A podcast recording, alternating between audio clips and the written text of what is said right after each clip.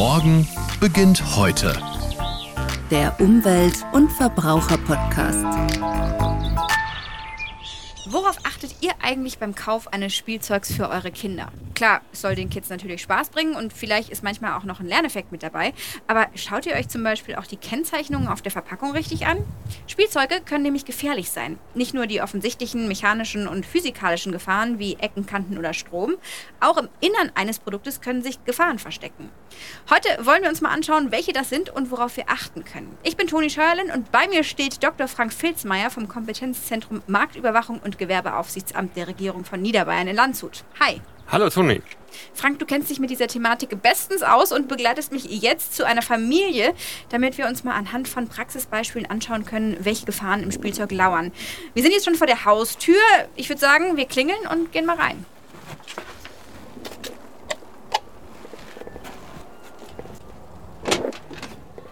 Hallo? Hey, hallo, schön, dass ihr da seid. Ich bin Hallo. Toni. Ich bin der Sebastian. bin die Valerie. Und eure drei Kids sehe ich hier auch schon. Dürfen wir reinkommen? Ja, Ja, klar. kommt rein ins Familienchaos. Hallo und ich bin Frank. Hallo Frank. Hereinspaziert. So, da sehe ich schon einiges an Spielzeug schon im Eingang. Aber gibt es hier auch ein Kinderzimmer? Ja, äh, das ist oben. Wir haben drei Kinderzimmer. Ihr habt drei Kinderzimmer. Wo gibt's denn das meiste Spielzeug? Ich glaube in meinen. Bei dir. Gut. Ja, das sieht mir nach ordentlich Spielzeug aus. Wow. Ich sehe hier schon Schlösser und Feuerwehrwachen. Und vor allem die Puppe. Und was kann die alles? Die kann singen. Na, zeig mal.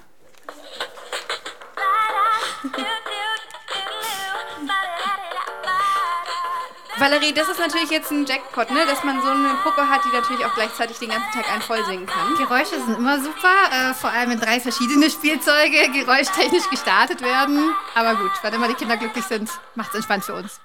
Frank, was ist denn bei so einer beispielsweise singenden Puppe eine Gefahr, auf die man achten könnte, außer dass man vielleicht irgendwann es nicht mehr hören kann? Ja, tatsächlich ist der Ton eine Gefahr für kleine Kinder, wenn diese Tonlage zu hoch ist, beziehungsweise die Lautstärke einfach zu intensiv ist, können das junge Gehör Schaden nehmen. Das ist ein Punkt. Zum anderen blinkt die Puppe auch. Wenn das sehr intensives Licht wäre, könnte auch dieses Licht das Auge von Kleinkindern schädigen. Und was man nicht sieht bei Puppen im Allgemeinen, ja oft, steckt es in den Stoffen, die drinnen sind. Solche Puppen sollen ja sich nicht leicht entzünden lassen. Also sind Flammschutzmittel drinnen. Da gibt es eher schädliche Flammschutzmittel, die sollten da nicht drinnen sein. Also zum einen darf sich die Puppe nicht entzünden und dann schnell in Flamme aufgeben. Andererseits soll die Flammschutzmittel sehr gut ausgewählt sein. Und wie man hört, eine andere Gefahr ist natürlich, dass die Geschwisterkinder neidisch werden. Valerie, denkt ihr über sowas nach, wenn ihr Spielzeug kauft? Also ist das was, was euch in den Sinn kommt? Grundsätzlich schon ein bisschen, also ich muss sagen, man kann sich eigentlich in Deutschland ganz gut darauf verlassen, dass wenn die Altersangabe drauf ist auf Spielzeug, dass das dann schon passen wird. Und natürlich verschiebt sich auch. Wir haben ja hier von eins bis sechs Jahre alles äh, vertreten an, an Kindern. Und klar, bei dem Kleinen achten wir noch mehr drauf als jetzt bei den Größeren. Manchmal kommt man leider nicht dran vorbei. Wenn die Freunde was haben, dann wollen die Kinder das halt auch haben. Worauf achtet ihr noch? Klar, beim Kleinen auf Verschluckbarkeit natürlich sind da Kleinteile, die abfallen können. Ähm, wobei das natürlich auch relativ ist bei dem Spielzeug der Großen. Ja, ein Stück weit, soweit es geht, achten wir tatsächlich auf ökologische Aspekte. Also da haben wir auch festgestellt, dass es sich tatsächlich lohnt, manchmal etwas hochwertigeres Spielzeug zu kaufen. Erstens sind die Tränen sehr groß bei den Kindern, wenn das nach zwei Tagen Spielen schon wieder kaputt ist. Und zweitens ist es natürlich auch entsprechend dann doch gefährlich, wenn die Puppe gleich die Haare äh, verliert. Also wir hatten mal eine sehr billige Puppe, die beim ersten Kämmen alle Haare verloren hat und am Tag zwei den ersten Arm verloren hatte. Und das ist natürlich dann nicht so schön. Frank, was sind denn die grundsätzlichen Gefahren für Benutzerinnen und Benutzer? Und vor allem, wie kann ich als Laie erkennen, ob das Spielzeug jetzt sicher ist? Zum einen grundsätzlich gibt es mechanische Gefährdung. Wir haben es auch schon gehört. Verschluckbare Kleinteile können natürlich entweder verschluckt werden durch Kleinkinder oder eingeatmet werden, also in die Lunge gelangen. Das ist beides sehr, sehr gefährlich. Zum anderen gibt es physikalische Gefahren, die ich ja vorher schon angesprochen habe. Lichteffekte oder auch Toneffekte, die dann zu laut sein können. Und es gibt chemische Gefährdungen. Könnten sensibilisierende Stoffe drin sein. Da können aber auch krebserzeugende, fortpflanzungsschädigende oder auch mutagene Stoffe vorhanden sein können. Dürfen natürlich nicht. Was man insbesondere auch finden kann, gerade in Puppen mit ihren Kunststoffteilen, die aber sehr schön anzufassen sind, also sehr weich sind und sehr haptisch sind, dort findet man sehr oft äh, Weichmacher, damit die Kunststoffe ebenso schön anzufassen sind. Und da gibt es auch sehr spezielle gefährliche Weichmacher, die sollen nicht drin sein, können aber drin sein, je nach Hersteller, der dieses Spielzeug produziert hat. Stichwort Nachhaltigkeit, Valerie hat es eben schon angesprochen. So wirklich umweltfreundlich sind ja die wenigsten Spielzeuge. Also wenn ich das richtig sehe. Hier ist vieles, was bunt ist, was Geräusche macht, was jetzt nicht unbedingt dann aus Holz ist. In welchem Ausmaß leidet denn auch die Umwelt darunter? Und welchen Gefahren sind Beschäftigte der Entsorgungswirtschaft dabei ausgesetzt? Man muss grundsätzlich sagen, diese Produkte, die hier gekauft werden und den Kindern zum Spielen gegeben werden, werden irgendwann mal Abfall sein. Und heutzutage strebt man natürlich daran, diesen Abfall den gesorgten Entsorgungsweg zuzuführen. Aber manche Leute werfen dieses Gut dann aber auch in den Restmüll. Und da gehört es einfach nicht hin. Hier haben wir eine Puppe, die auch elektrische Funktionen hat. Und insofern ist es auch ein Elektrogerät. Und dafür gibt es auch eine Rechtsetzung für so Elektrogeräte. Und die sorgt dafür, dass genau diese Leute aus der Entsorgungswirtschaft auch geschützt werden. Neben dem normalen Chemikalienrecht, das schon Aussagen trifft über die Inhaltsstoffe, kümmert sich die sogenannte ROS-Richtlinie in Europa gerade um die Elektrogeräte mit dem Blickwinkel Entsorgungswirtschaft, aber auch Schutz der Umwelt. Wenn dieser spätere Abfall dann nicht den geregelten Entsorgungsweg nimmt. Also immer dran denken, wenn die Puppe jetzt nach drei Tagen vielleicht doch ein bisschen zu sehr nervt, entweder weiter verschenken oder richtig entsorgen. Sebastian, Valerie, Frank hat gerade schon erklärt, welche Stoffe und Gefahren sich in so einer Puppe allein befinden. Habt ihr noch irgendwas Verpacktes hier, anhand dessen wir die Kennzeichnung vielleicht mal mit Frank durchgehen können? Aber klar. Sehr gut. Dann gehen wir mal ein Kinderzimmer weiter. So, hier wohnt Hm. Elian. Und das ist das Spielzimmer von Richard. Genau. So, dann schauen wir doch mal, was wir hier finden. So, jetzt haben wir hier so eine Verpackung. Was genau kann man da erkennen? Worauf sollte man achten, Frank?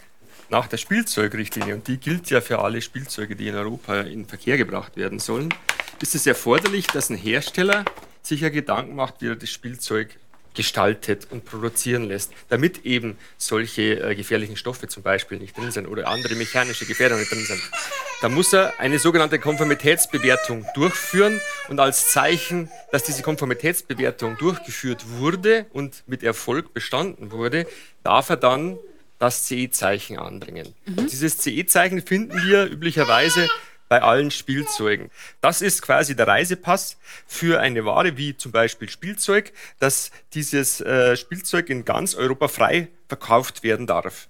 Was wir noch finden, der Hersteller muss drauf genannt sein oder zumindest der Importeur in den Binnenmarkt, sprich in die Europäische Union. Wenn wir den nicht finden, dann ist es schon ein starker Hinweis darauf, dass hier etwas faul ist und sich der Hersteller nicht um die europäischen Regelungen gekümmert hat. Jetzt wollen wir mal gucken, wo findet man denn hier den Hersteller, den Importeur? Das ist viel kleingedruckt. Das ist sehr viel Kleingedrucktes, weil das hier in verschiedensten Sprachen draufsteht, aber man findet auch den Hersteller mit seiner postalischen Anschrift, das ist ganz Ah wichtig. ja, ja. Kuala Lumpur, Malaysia. Ne, muss in Europa sein. Wir haben das hier Niederlande Ah ja, da sehe ich. mit postalischer Anschrift. Okay, Niederlande. Und was muss noch drauf sein? Es muss ein Identifikationskennzeichen drauf sein, dass man das Modell, das hier überhaupt drin steckt, auch mit der Verpackung denn auch benennen kann. Und hier haben wir diese Identifikationsnummer. Ah, okay, das ist so, hier steht sowas wie G, Y, J, 2, 3 und dann kommen noch Genau, ganz viele richtig. Buchstaben und Zahlen. Das heißt, mit den Zahlen kann man genau sagen, was war da in der Verpackung für ein Produkt drin. Wenn Ah. es zu Mengen kommt zum Beispiel. Ah, sowas wie eine Chargennummer ist das? Ja, sowas Ja? kann durchaus eine Chargennummer auch sein. Okay. Jetzt muss man hier ganz kurz erklären, ähm, hier wurden gerade sämtliche Spielsachen von Richard ausgekippt. Ist ja auch sein Spielzimmer, ist ein gutes Recht. Und ich glaube, der ein oder andere ist hier schon auf Lego getreten. Oder wurde von einem Hasen abgeworfen. Also, ähm, ja, nicht wundern, zwischendrin gibt es auch immer wieder Streit ums Spielzeug, aber so ist es nun mal. So, was steht denn hier noch auf der Verpackung? Hier findet man das wahrscheinlich bei allen schon bekannten Kennzeichen, dass dieses Spielzeug nicht für Kleinkinder geeignet ist. Also dieses Warenschild mit rotem Kreis und einem Querstrich durch 0 bis 3 Jahre verboten. Oh, das könnte gleich hier wieder bei Alien für Ärger sorgen. Genau. Der darf die Barbie auf jeden Fall nicht in die Finger kriegen. Warum steht das drauf? Weil hier wohl verschluckbare Kleinteile enthalten sind. Kleinkinder haben durchaus oft den Drang, Kleinteile und überhaupt das Spielzeug in den Mund zu nehmen und dann wird schnell mal was verschluckt oder eben auch eingeatmet. Je kleiner das Teil ist, desto wahrscheinlicher wird das und das hat natürlich entsprechende schwerwiegende gesundheitliche Folgen für so kleine Kinder. Was wir noch finden und die Spielzeugrichtlinie vorgibt, ist, dass ein Spielzeug immer eine deutsche Bedienungsanweisung begleiten muss. Okay. Und all diese Elemente, wenn hier eins fehlt, dann sieht man schon daran, dass der Hersteller sich um diese Regelungen nicht wirklich intensiv Gedanken gemacht hat. Gut, also ich halte fest, das CE-Zeichen, eine Altersangabe, Bedienungsanleitung, Chargennummer oder generelle Nummer und eine Bedienungsanleitung in der deutschen Sprache. Richtig. Und der Hersteller mit postalischer Anschrift Absolut. in Europa. Den dürfen wir auch nicht vergessen.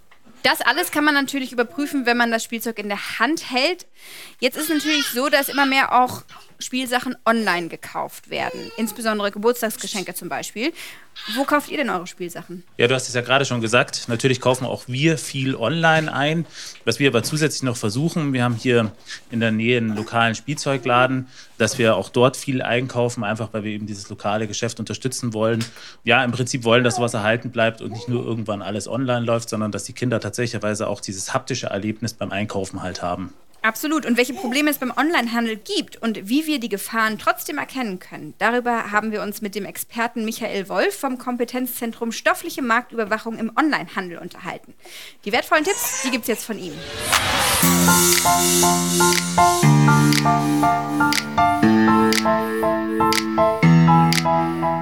Welche Herausforderungen und Schwierigkeiten gibt es beim Onlinehandel? Wenn der Kunde im Laden vor Ort kauft, kann er das Produkt real betrachten. Er kann es in die Hand nehmen, kann beurteilen, aus welchen Werkstoffen es besteht. Er bekommt einen Eindruck über die Wertigkeit, kann sich die Kennzeichnung anschauen des Produkts, die Bedienungsanleitung und das kann unter Umständen erste Hinweise geben auf Produktmängel. Wenn man dagegen im Onlinehandel einkauft, hat man lediglich Bilder mit Beschreibungen und die stellen nur einen Teilausschnitt dar.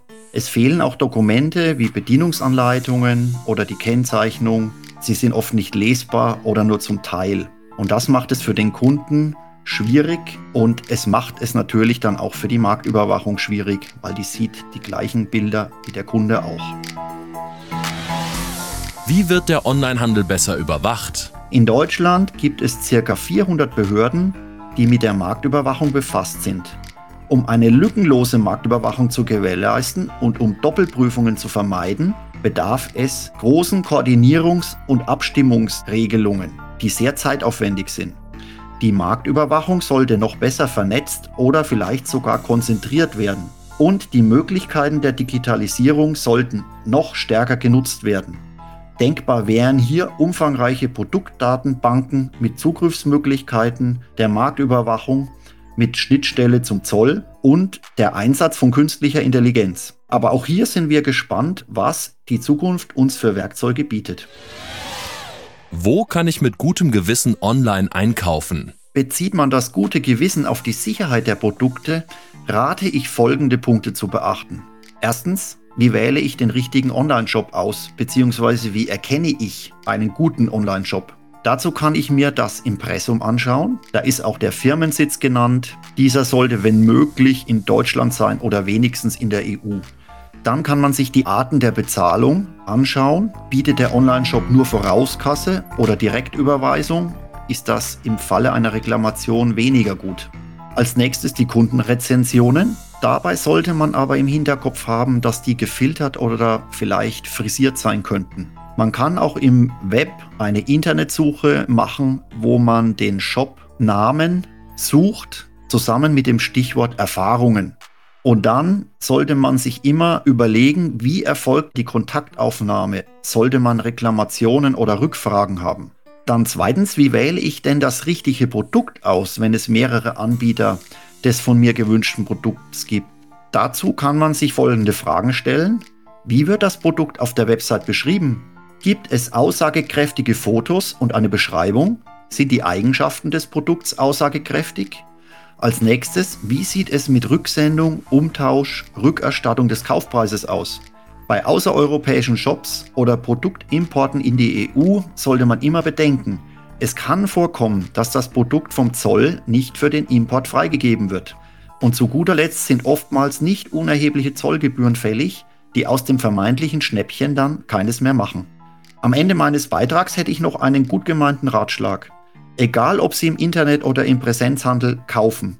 Wenn Sie Ihr neu erstandenes Produkt in Händen halten, lesen Sie bitte die Bedienungsanleitung und bei Gefahrstoffen das Kennzeichnungsetikett auf der Verpackung. Für eine sichere Verwendung reicht der gesunde Menschenverstand manchmal nicht aus, da manche Gefahren nicht offensichtlich sind.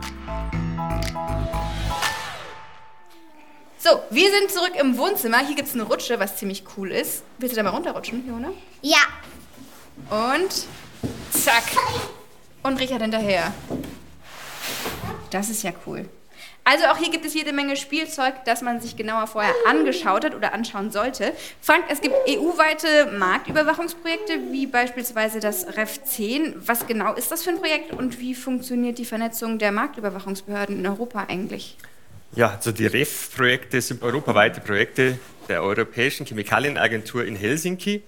Die sind so angelegt, dass alle Mitgliedstaaten in der Europäischen Union und darüber hinaus eigentlich auch im europäischen Wirtschaftsraum an diesen Projekten teilnehmen können. Es ist so, dass dieses REF 10 sich um die integrierte Überprüfung und Kontrolle von stofflichen Inhaltsstoffen in Produkten kümmert. Im Produkt im Allgemeinen. Ein Hauptthema ist hier Spielzeug. Was heißt hier integrierte Kontrolle? Nun, für so Produkte gilt in der Regel mehr als eine Rechtsetzung. Für Spielzeug natürlich die Spielzeugrichtlinie, aber weiterhin ist einschlägig die europäische Chemikalienverordnung REACH oder auch die POP-Verordnung, die sich um persistente organische Schadstoffe kümmert. Das ist recht komplex. Ja. Und etwas, was wir vorher schon angesprochen haben, gilt hier auch noch bei vielen Spielzeugen, nämlich bei den elektrischen, die ROS-Richtlinie. Die kümmert sich um die Beschränkung von gefährlichen Inhaltsstoffen in Elektro- und Elektronikgeräten. Mit dem Blickwinkel, es wird ja mal Abfall, kommt in die Entsorgungswirtschaft oder vielleicht im schlechtesten Fall in die Umwelt. Wie gehen denn die Behörden bei einem solchen Projekt vor und vor allem, was machen sie sonst noch in Bezug auf stofflichen Gefahrenschutz? Also es gibt verschiedene Projekte, diese europaweit angelegten Projekte, aber auch nationale Projekte hier in Deutschland, von der Bund-Länder-Arbeitsgemeinschaft äh, Chemikaliensicherheit zum Beispiel äh, oder auch in Bayern machen wir jedes Jahr verschiedene Projekte oder kreieren solche Projekte und die werden dann auch durchgeführt.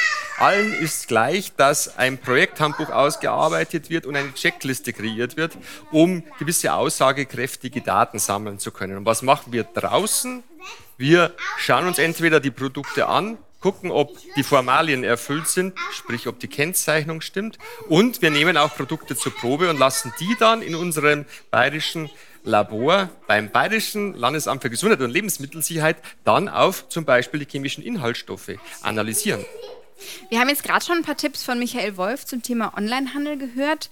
Welche Tipps kannst du denn Verbraucherinnen und Verbrauchern noch geben? Wie können sie denn bewusster Spielzeug kaufen und auf was sollten sie achten? Bei der Auswahl des Spielzeugs sollte man zum einen auf die Kennzeichnung die wir vorher schon besprochen hatten, achten. Das ist äh, die Kennzeichnung, die die europäische ähm, Spielzeugrichtlinie fordert. Aber darüber hinaus gibt es auch noch freiwillige Prüfzertifikate äh, oder Prüfsiegel, auf die man achten kann. Zum Beispiel das GS-Siegel. Das GS-Siegel ist ja nicht äh, in einer Erfüllung einer gesetzlichen Norm da aufgebracht, sondern ist eine freiwillige Sache des Herstellers. Wir kriegen hier nebenbei noch ein kleines Konzert. Ist auch sehr schön. Gibt es noch weitere Tipps? Also ich war beim GS-Zeichen, das steht für geprüfte Sicherheit. Das heißt, diese Stellen überprüfen dann unabhängig, waren die Spielzeug auf ihre Sicherheit und zwar mit einem höheren Schutzanspruch, als es die europäische Spielzeugrichtlinie fordert. Also da hängt die Messlatte nochmal höher. Und es gibt auch noch weitere Siegel, auf die man achten kann. Wenn man gerade auf Nachhaltigkeit abzieht, darf man seit drei Jahren als Hersteller auch das Umweltzeichen, den Umweltengel auf ein Spielzeug draufgeben, wenn man die entsprechenden Voraussetzungen erfüllt. Auch das ist ein Hinweis, dass sich der Hersteller Gedanken macht um Spielzeugsicherheit, aber auch um Umweltschutz. Valerie Sebastian, ich glaube, ihr habt auch einiges äh, jetzt noch an Infos dazu bekommen. Wie werdet ihr denn in Zukunft Spielsachen einkaufen? Was nehmt ihr mit? Ja, das waren jetzt auf jeden Fall jede Menge Infos. Ähm, wir haben jetzt also auf jeden Fall mitgenommen, wir müssen auf die verschiedenen Siegel achten. Wir sollten darauf achten, dass die Teile nicht äh, verschluckbar sind, das heißt also auf die Altersfreigabe. Und was vor allem für mich noch ein sehr wichtiger Punkt ist, ist, dass wir auf die gefährlichen Inhaltsstoffe schauen. Das heißt auf äh, Dinge wie Weichmacher, dass eben hier keine Chemikalien, also irgendwie im kindlichen Körper aufgenommen werden können. Ja, also tatsächlich viele Dinge, die man direkt schon von der Verpackung ablesen kann. Das war mir auch gar nicht so bewusst. Ja, das ist richtig. Und ah, bevor ich gehe, ich sehe hier noch eine Puppe. Und ah, die riecht auch noch so gut, aber da muss ich sagen, Vorsicht. Die riecht? Hier ist Vorsicht geboten. Denn die Duftstoffe, die hier gerne verwendet werden, da gibt es insgesamt schon in der Spielzeugrichtlinie 55 verschiedene Duftstoffe, die nicht verwendet werden dürfen. Und bei elf weiteren Duftstoffen muss man kennzeichnen, dass diese Allergene, das ist nämlich das Problem, viele der Duftstoffe sind allergieauslösend, dass diese Allergene vorhanden sind. Duftstoffe sind in der Puppe vorhanden. Ja, Das so kann klar. sehr, sehr wohl sein, auch in anderen Spielzeugen. Man sollte das Spielzeug sensorisch testen. Die Nase sagt einem viel, wenn ein Spielzeug gut duftet, sollte das ein Alarmzeichen sein. Man sollte sich überlegen, ob hier vielleicht sensibilisierende Stoffe vorhanden sind. Und wenn es schlecht riecht, das kann andere Ursachen haben. Viele, viele, viele Gefahrstoffe, die vorhanden sein können, riechen halt auch entsprechend scharf oder chemisch oder wie man es auch immer bezeichnen will. Liegt hier noch mehr Spielzeug rum, bei dem du sagen würdest, oh, da sollte man noch mal besser genauer hingucken? Ich sehe gerade, Richard hat hier so eine Kamera in der Hand. Ja, also Kamera und viele andere Spielzeuge sind natürlich aus Kunststoff gemacht. Und Kunststoff kann zum einen, wie ich vorher schon gesagt habe, Weichmacher enthalten, die gefährlich sein können. Es gibt aber auch andere Weichmacher natürlich. Oder es können sogar Schwermetalle enthalten sein aufgrund der Farbstoffe, die da drinnen sind. Oder als Stabilisator. Hier, das kann man nicht erkennen, muss man ganz offen sagen. Hier zählt einfach das Vertrauen, das man hat zum Hersteller. Wenn man jetzt im Internet irgendwo aus China etwas äh, Minderwertiges kauft, ist die Wahrscheinlichkeit höher, dass Schwermetalle drin sind. Wenn man einen renommierten Hersteller äh, wählt, der bisher wohl wenig aufgefallen ist, in den ganzen Meldungen, in den Datenbanken, die es gibt, frei zugänglich, wie zum Beispiel im Verbraucherportal Bayern, bezüglich Meldungen über fehlerhafte Produkte, fehlerhafte, mangelhafte Spielzeuge. Auch hier können sich Eltern informieren. Vielen Dank, dass wir bei euch heute zu Besuch sein durften. Ich überlasse jetzt sämtliche Kinderzimmer und das Wohnzimmer wieder der Meute zum Spielen. Auch Frank, danke, dass du die Zeit heute dir genommen hast und vielen Dank für die wertvollen Tipps. Herzlich gerne. Sehr gerne. Dankeschön.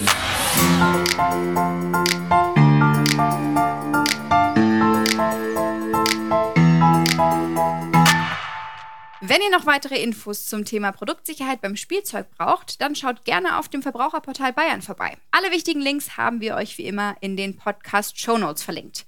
Danke, dass ihr wieder mit dabei wart. Heute haben wir auf jeden Fall alle gelernt, achtsamer und bewusster die Kennzeichnungen auf den Spielzeugverpackungen durchzulesen. Oft wissen wir nämlich nicht, welche Gefahren da eigentlich so im Kinderzimmer rumliegen. Hat euch die Folge gefallen? Dann abonniert uns doch gerne, so verpasst ihr auch keine weitere. Und schaut für weiterführende Infos auch auf der Homepage des Bayerischen Verbraucherschutzministeriums vorbei. Unter www.stmuv.bayern.de. Ich freue mich aufs nächste Mal und sage Tschüss, bis dann. Morgen beginnt heute. Der Umwelt- und Verbraucher-Podcast.